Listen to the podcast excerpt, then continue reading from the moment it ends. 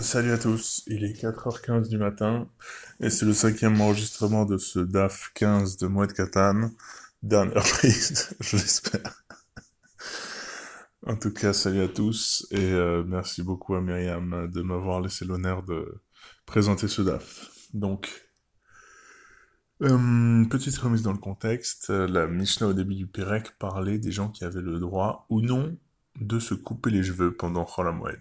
Alors, la Gemara ici au début du DAF, elle va se poser la question euh, sur deux personnes, deux types de personnes ont-ils le droit ou non de se couper les cheveux?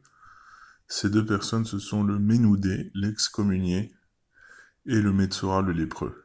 Donc le Ménoudé, c'est celui sur lequel pèse un nidouille, donc une excommunication. Euh, donc, il ne compte pas dans le minyan, euh, il ne compte pas dans le zimoun, et personne n'a le droit de s'asseoir à côté de lui c'est un exclu du social.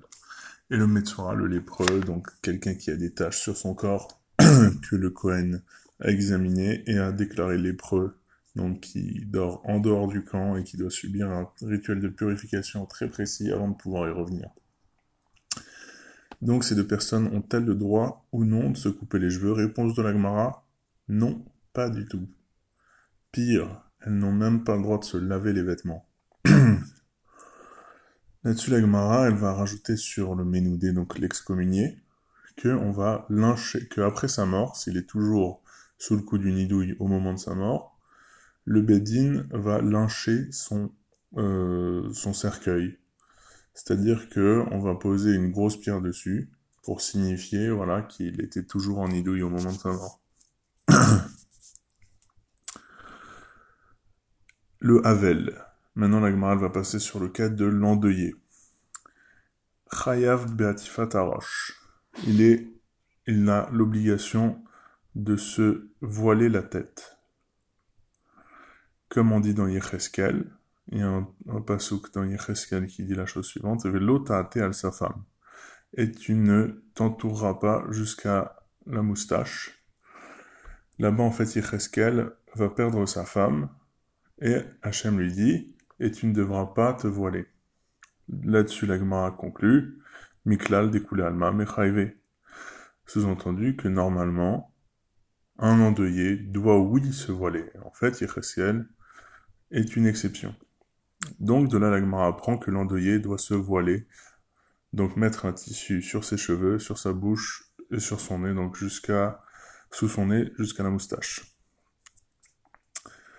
Ménoudé, Mao Beatifatarosh. Un ménoudé, un excommunié, doit-il se voiler la tête lui aussi?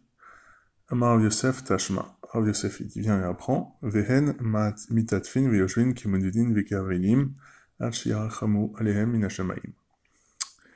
Il cite une Mishnah dans Ta'anit qui dit que s'il n'a pas plu pendant plus de trois semaines, alors ils doivent se voiler s'asseoir comme des excommuniés et comme des endeuillés, jusqu'à ce qu'on ait pitié d'eux du ciel. Donc, on dit qu'ils doivent s'asseoir comme des excommuniés voilés, donc on voit que les excommuniés sont voilés eux aussi. Abaye répond, et il dit, Dilma menudé la shamaim. Peut-être qu'en fait, vu que euh, ne pleut pas depuis trois semaines, c'est un cas c'est une métaphore d'excommunication du ciel en fait. On ne parlerait pas d'une vraie excommunication du Beddin, mais d'une excommunication métaphorique du ciel et qui ferait qu'il ne pleut, qu'il ne pleut pas. Donc ce n'est pas une bonne preuve. Metsurama Beatifatarash, est-ce que le lépreux doit lui aussi se voiler? Tashma vient et apprend. Val sa femme y a été. Et jusqu'à sa moustache, il se voilera. Donc il y a un pasouk dans, qui parle du Metzora directement et qui dit qu'il doit se voiler. Miklal Shechayav Beatifatarosh. Donc de l'en déduit qu'il doit lui aussi se voiler. Voilà, donc j'aimerais m'arrêter sur euh, ce point-là, sur la question du voile. Et me demander c'est quoi le point commun entre ces trois catégories de personnes que l'Agmara cite? L'excommunié, le lépreux et l'endeuillé. J'ai l'impression que ces trois types de personnes sont des exclus sociaux. L'excommunié, bah, c'est évident, c'est justement le, poids du jugement qui pèse sur lui. Le lépreux, c'est toute la construction de la Torah, en fait, qui le pousse à l'exclure. C'est le fait même que euh, la Torah les déclaré lépreux, enfin que le Kohen les déclaré lépreux via les lois de la Torah, qui va faire que toutes les conséquences d'exclusion vont tomber sur lui. Et enfin, l'endeuillé, moi il me semble qu'il est euh, exclu aussi, et pour ça j'aimerais parler de Georges Bataille. Georges Bataille, qui a écrit un livre qui s'appelle Théorie de la religion, dans lequel il parle de la mort en ces termes. Il dit que la vie commune, le monde commun de base, il repose sur une imposture fondamentale. Cette imposture, c'est la permanence des choses et des objets. Pour qu'il y ait un monde commun qui soit stable, un minimum, il faut croire, il faut que les gens qui y vivent soutiennent d'une manière ou d'une autre le fait que les choses puissent durer, en tout cas sans qu'il y ait de limite claire à leur existence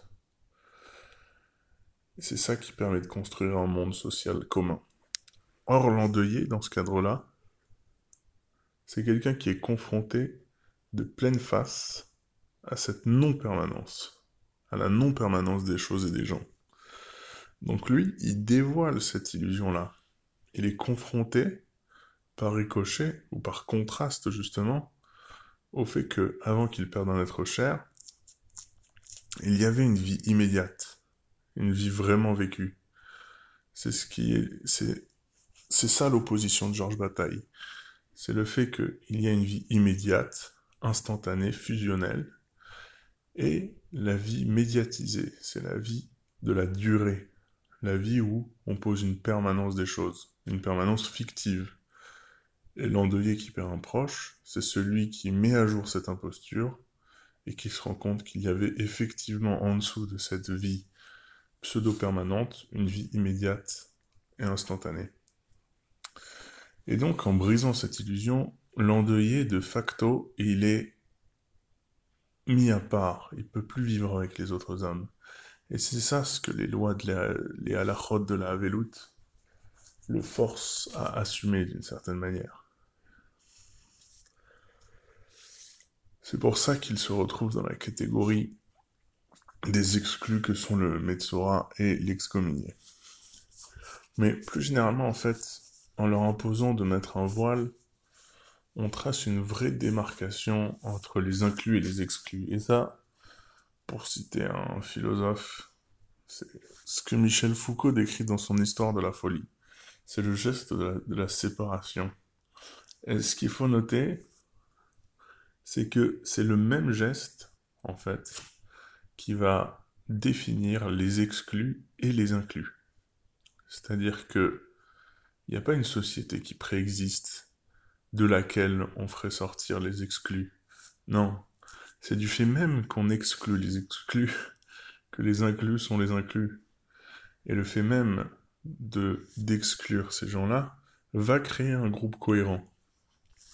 C'est le même geste nous sommes définis comme groupe social cohérent par un type d'exclusion précis. Et je pense que, en voilant les endeuillés, les lépreux, les excommuniés, enfin les excommuniés du coup c'est une marloquette, mais en les voilant, c'est-à-dire en cachant leur bouche et leurs cheveux, ils ne sont plus que euh, des yeux qui se baladent, des yeux maudits qui se baladent dans la ville. J'ai l'impression que ce regard-là, il vient nous rappeler, il vient nous rappeler tout le non-dit sur lequel est fondé le groupe social. C'est un peu la désagréable sensation d'être observé lorsqu'on se croit seul à l'abri. Et par exemple, de nos jours, on dirait qu'il n'y a plus d'exclus. Si on suit la, logique de Michel Foucault, alors c'est qu'il n'y a plus d'inclus non plus, d'une certaine manière. Et j'ai l'impression que si tout le monde peut se pasquer la bouche sans que ça porte à conséquence, c'est bien parce qu'il n'y a aucune limite qui ne vienne tracer la place de ceux qui peuvent encore parler.